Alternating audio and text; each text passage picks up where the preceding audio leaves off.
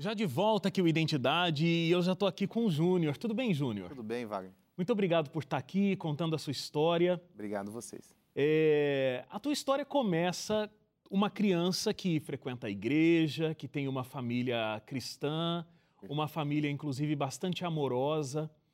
É, vocês têm um bom convívio, mas num determinado ponto você começa a fazer algumas perguntas na tua adolescência, começa a ter dúvidas, muitos questionamentos. Sim.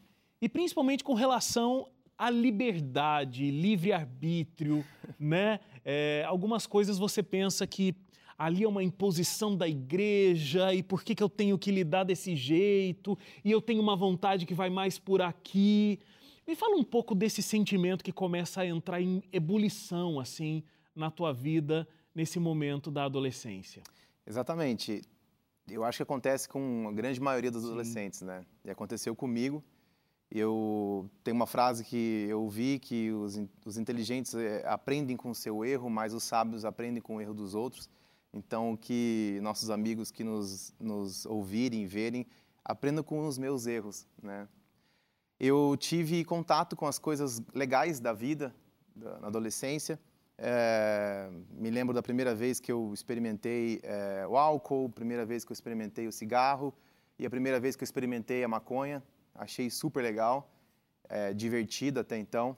E aí, justamente, eu sempre fui uma pessoa muito sensível, sensível às emoções. Tá? Eu não sou uma pessoa que consegue controlar muito as emoções.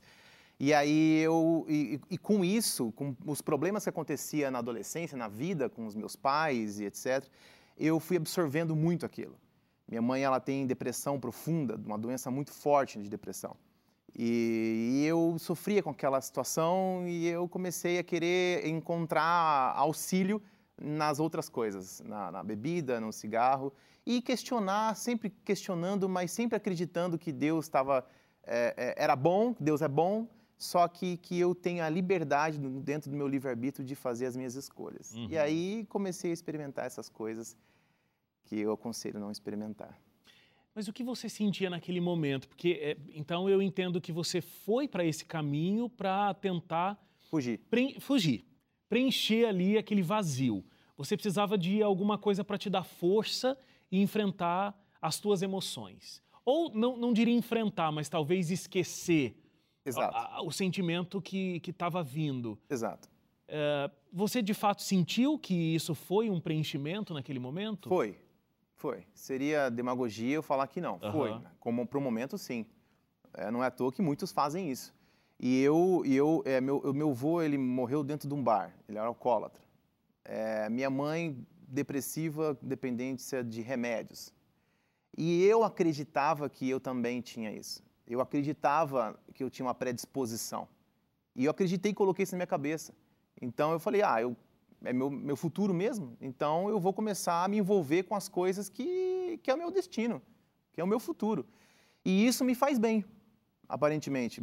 Me incluía socialmente, me fazia mais descolado, me fazia é, é, participar de lugares onde eu não conseguia acessar dentro da minha classe social até então dentro do, do meu hall de amizades, conseguia bastante contatos bons e eu ficava feliz.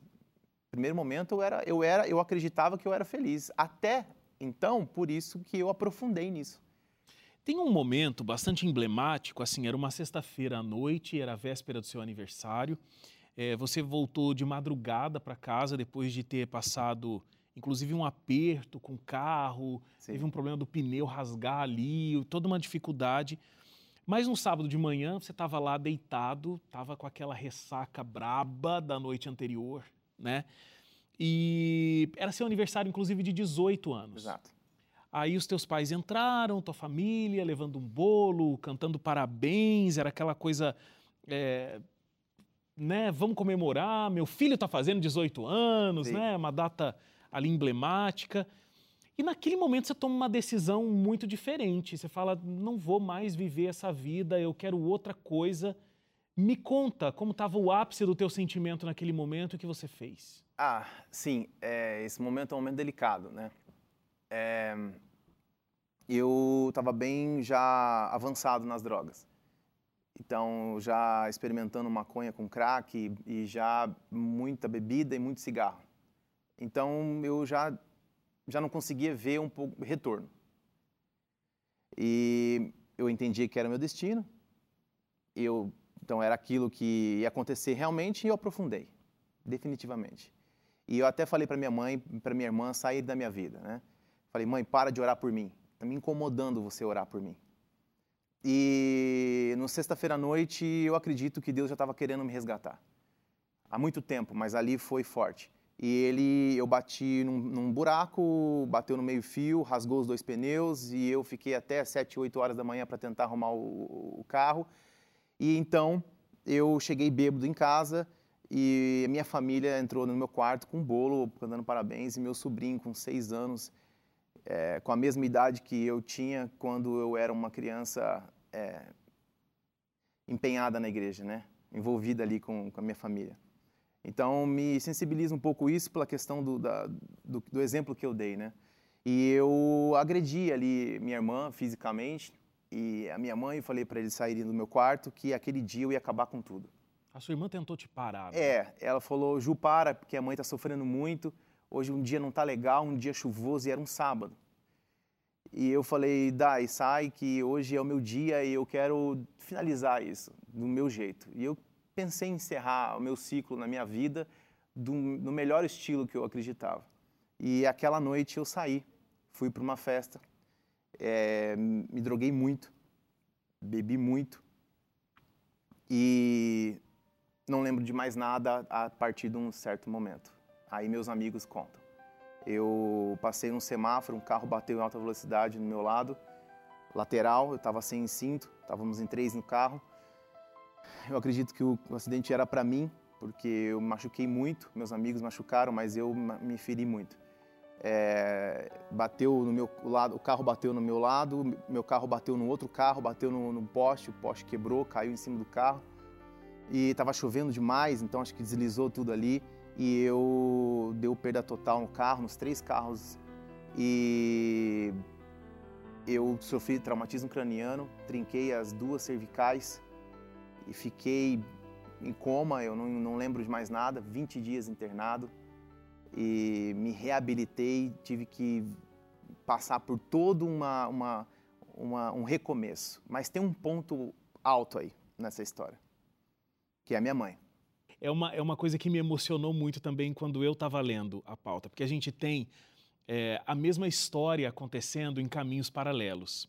A gente tem você tentando destruir a sua vida, tentando dar fim na sua vida com um alto consumo de drogas e você entra num carro e tem um acidente que te leva praticamente para a morte. Mas do outro lado dessa mesma timeline, assim, desse Exato. mesmo momento, você tem a sua mãe, é, você tem um ser que ama a gente nesse mundo, é a mãe da gente. Exato. E eu acho que mãe tem um acesso diferente ao coração de Deus. Eu acredito nisso. E ela estava ali, é, de joelhos, orando por você durante todo o tempo é, mesmo quando você disse chega, as suas orações enquanto eu estou nas festas me incomodam, eu não quero mais isso, mas ela entendendo né, completamente o acontecido, estava lá, mais uma vez, de joelhos orando.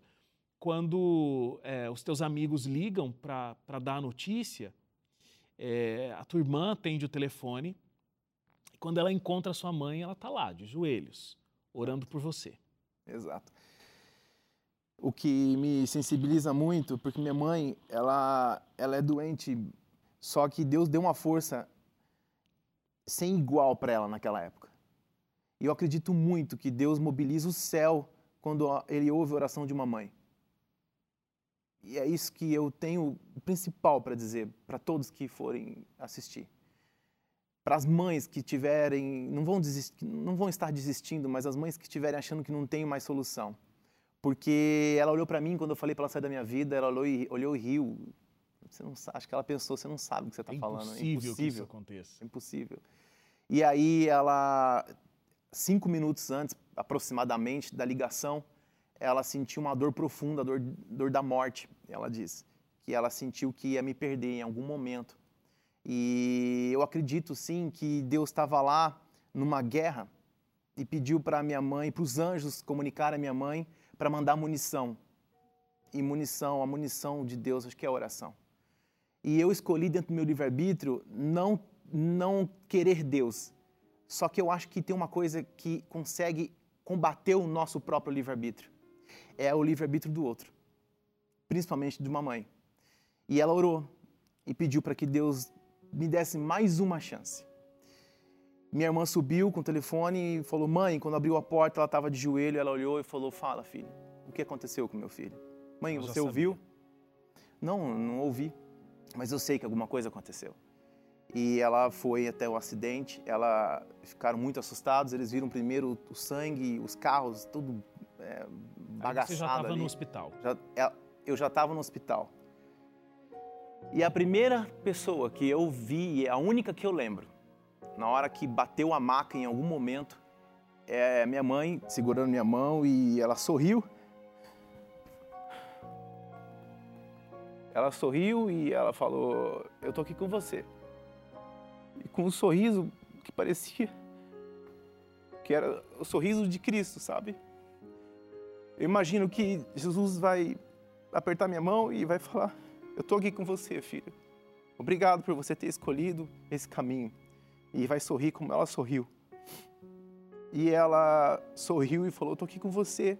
Só que eu tinha pedido para ela ir embora.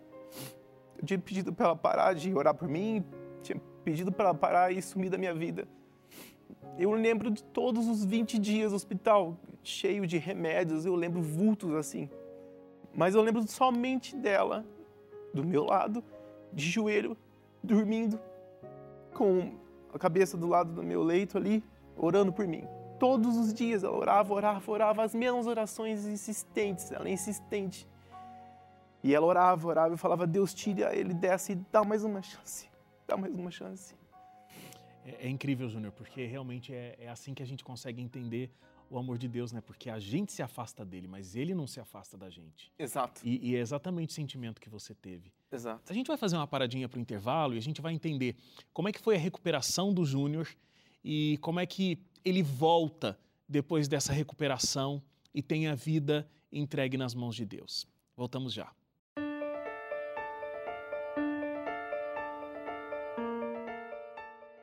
De volta aqui o Identidade, a gente está ouvindo a história do Júnior, a emocionante relação, inclusive, que ele tem com a mãe, pedindo que a mãe não orasse mais, que os pais não se envolvessem nas decisões que ele estava é, buscando, mas claro, a mãe não abandonou e tem todo esse sentimento lindo, inclusive lá no hospital, dela passando todo esse momento junto com você, orando a mesma oração, para que Deus te desse mais uma chance e restabelecesse a sua vida.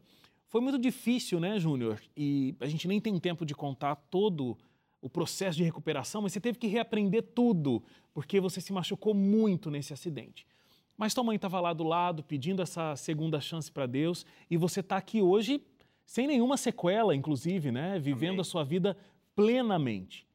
Mas nem com toda essa recuperação, nem vendo o carinho profundo que a tua mãe estava tendo com você, refletindo inclusive o amor de Deus, te fez naquele momento decidir de fato voltar e entregar a tua vida a Deus. Você ainda queria, queria voltar, voltar para aquela vida de festas, drogas, álcool. Por quê? Ah, mais uma vez, aquilo me fazia bem aparentemente. Então eu sentia o desejo e tinha muito envolvimento social. E é sempre assim. Eu não tinha nenhum ciclo social de igreja, nada, praticamente. Eu convivia com pessoas que, que independente se é da igreja ou não, mas pessoas que, que me levavam para um caminho que eu acredito hoje ser o caminho, o melhor caminho. E eu voltei, até que um dia eu voltei, tirei depois de quatro meses de reabilitação, andar, etc. Tirei o colete é, fiquei com colete cervical, tirei e eu falei, agora eu vou voltar. Eu tive quatro meses para mudar de ideia, mas eu voltei. É, e eu voltei a usar droga e etc. Mas na, teve uma noite emblemática que minha mãe falou assim, filho, dessa vez você vai voltar para mim. Você vai voltar para Deus. Você vai para essa festa, porque você é livre. Só que você vai sentir uma dor tão forte no seu, no seu pescoço, na onde você quebrou, e você vai voltar. Três horas da manhã, meu, meu pescoço travou. Dito e feito. meu pescoço travou e todo mundo muito chapado e eles não conseguiam entender e achavam que eu estava ali curtindo. Eu falei, travou e eu fui para BR sozinho, chorando de dor. Eu achei que tinha quebrado, sei lá, tinha é, desfeito ali o que tinha feito. E aí eles me encontraram e me levaram embora. Quando eu cheguei em casa, no quarto tinha um monte de é, folha A4 na parede. Minha mãe passou a noite toda imprimindo e ela colocou na parede, principalmente, um, um versículo de Provérbios 4, 20, que diz: Filho, fique firme, olhe sempre para frente, não abaixe a cabeça envergonhado. Siga, não, não minta, não diga palavras perversas. E aquela, aquilo, e tinha um monte de coisa escrita, mas aquilo mexeu comigo. Então eu sentei e comecei a chorar. Acho que eu nunca chorei tanto na minha vida. E eu falei, Deus, se o Senhor realmente quer se o Senhor realmente quer me dar mais uma chance, se a gente está, se você olha para mim ainda, então, por favor, me responda, porque dessa vez eu vou orar e vou falar com você. Uhum. Me coloquei de joelhos e me entreguei. E eu pedi três coisas. Eu pedi para que Deus me desse um emprego, para conseguir a segunda, o segundo objetivo, que era um carro, para repor o carro que eu acabei, carro do meu pai. E o terceiro era uma, uma namorada da igreja. Para que. Te ajudasse nessa caminhada espiritual, Exato. né? Exato. Eu precisava de ajuda. Eu precisava. De ajuda humana. Eu precisava. E aí, Deus respondeu? Te deu as três coisas? Me respondeu. Me respondeu em seis meses. E eu, e eu falei assim: eu acho que não deve ser feito isso, mas eu falei: Deus, o senhor tem que me responder. Se não me responder, eu tô fora. eu coloquei Deus à prova. Uhum. É ele me respondeu. Em três meses ele me deu emprego. Eu estava, eu lembro do momento que me ligaram, me deu emprego. Eu consegui pagar em 48 vezes o carro, mas eu consegui. E eu consegui uma namorada da igreja, que inclusive virou minha esposa. A Monique Milbrats, inclusive, já veio aqui algumas vezes, que me ajudou a voltar para o evangelho e para o ministério. E eu até então pensava: quem sou eu? Que, que eu estou fazendo nesse mundo? Qual é o meu propósito? É... Há mais de 10 anos, Deus me resgatou para que eu estivesse aqui hoje.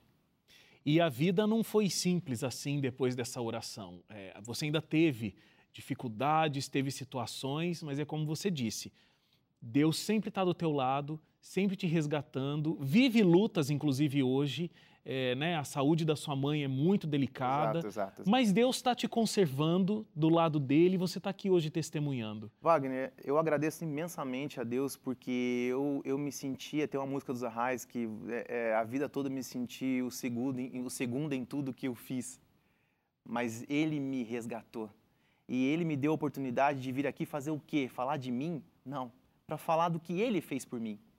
E, e não, minha vida continua com problemas, eu tive um problema recente financeiro com um sócio, mas ele, ele, o que eu acho maravilhoso é que, que eu me coloquei à disposição dele naquela noite e falei: me usa então, me coloca, me coloca à sua disposição. E até então ele não me deixou quieto. Agora, Júnior, é, você saiu justamente por um questionamento muito forte, questionando liberdade, que Deus não, não, não podia te dar a liberdade de ser quem você realmente era, digamos assim. Sim. Qual é o teu sentimento com relação a isso hoje? Olha, eu acho que a liberdade está em obedecer. Porque a partir do momento que você obedece a Deus, o, o obedecer a Deus é você se respaldar das coisas ruins e você estar protegido. E se eu me respaldo das coisas ruins, estou protegido das coisas ruins, eu me sinto livre. E o que eu acho interessante é de que eu nunca teria a oportunidade de estar aqui hoje se eu não tivesse tomado uma decisão de escolher a Deus e falado dele para todas as pessoas ao longo desses 10 anos. Eu me sinto livre, me sinto feliz, tenho paz, não tenho saudade nenhuma do que eu vivi. E eu acho que ninguém precisa viver o que eu vivi. É só olhar para essa história, porque eu podia ter morrido. Eu fico. É, é, por 3 milímetros, a minha medula óssea não é furada ali, é atingida. Atingida no acidente. Atingida no acidente. E era para ficar tetraplégico. Então Deus me resgatou e hoje eu estou livre para poder falar dele para falar do amor dele, do que ele fez por mim. Porque eu sempre fui o segundo em tudo que eu fiz. Mas hoje eu tenho a oportunidade de ser o primeiro para ele. No coração no de coração dele. É, é isso que me deixa mexido. E eu tenho vontade de entrar na casa das pessoas e falar: não faça isso. Você que está para fazer o que eu. querendo fazer o que eu fiz, ou tomando, querendo tomar uma decisão de tirar a sua vida, eu falo: não faça isso. Coloca Deus à prova. Coloca Deus à prova e dá uma chance para Ele.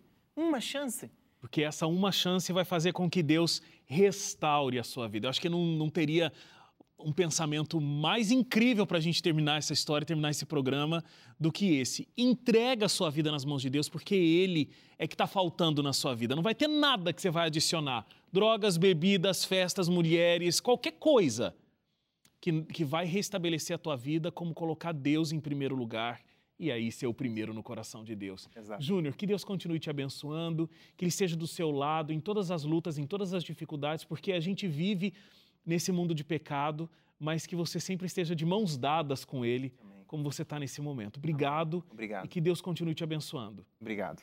Até Obrigado mais. a você também que ficou com a gente até agora. A gente se encontra amanhã às 11h30 da noite. Até lá.